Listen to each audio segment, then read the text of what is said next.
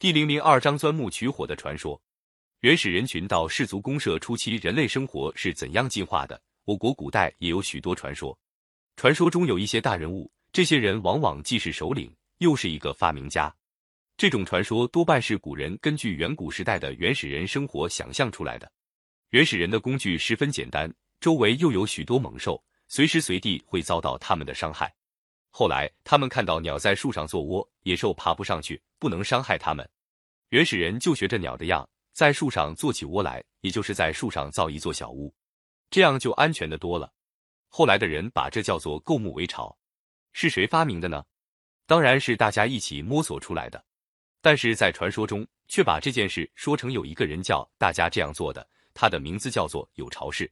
最早的原始人还不知道利用火，东西都是生吃的。生吃植物果实还不算，就是打来的野兽也是生吞活剥，连毛带血的吃了。后来才发明了用火。火的现象，自然界早就有了。火山爆发有火，打雷闪电的时候，树林里也会起火。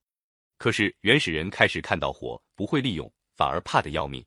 后来偶尔捡到被火烧死的野兽，拿来一尝，味道挺香。经过多少次的试验，人们渐渐学会用火烧东西吃。并且想法子把火种保存下来，使它常年不灭。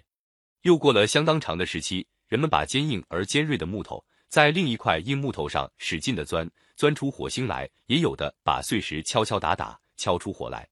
这就懂得了工人能够取火。是谁发明的呢？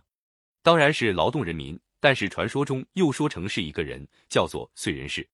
人工取火是一个了不起的发明。从那时候起，人们就随时可以吃到烧熟的东西。而且食物的品种也增加了。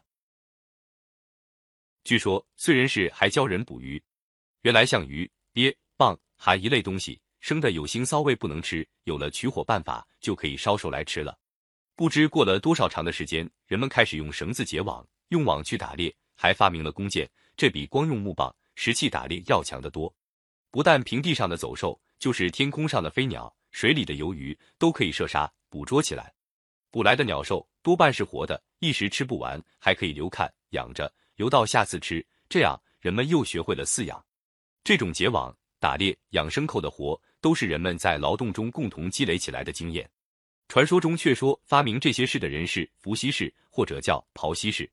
这种渔猎的时期，又不知经过了多少年，人类的文明越来越进步。开始，人们偶尔把一把野谷子撒在地上，到了第二年。发现地面上生出苗来，一到秋天又长成了更多谷子，于是人们就大量栽种起来。他们用木头制造一种耕地的农具，叫做耒耜。他们用耒耜耕地，种植五谷，收获量就更大了。后来传说中把这些种庄稼的人说成是一个人，名叫神农氏。传说中的神农氏还亲自尝过各种野草野果的味儿，有甜的，也有苦的，甚至碰到有毒的。他不但发现了许多可以吃的食物。还发现了许多可以治病的药材，据说医药事业就是从那时候开始的。从有巢氏到神农氏，这些传说中的大人物实际上是不存在的。但是从构木为巢、钻木取火，一直到渔猎、畜牧、发展农业，反映了原始人生产力的发展，倒是有一定道理的。公元一九五二年，在陕西西安半坡村发现了一处大约六七千年以前的氏族村落遗址，从遗址中发掘出来的东西。知道那个时期的人已经学会饲养和农耕了。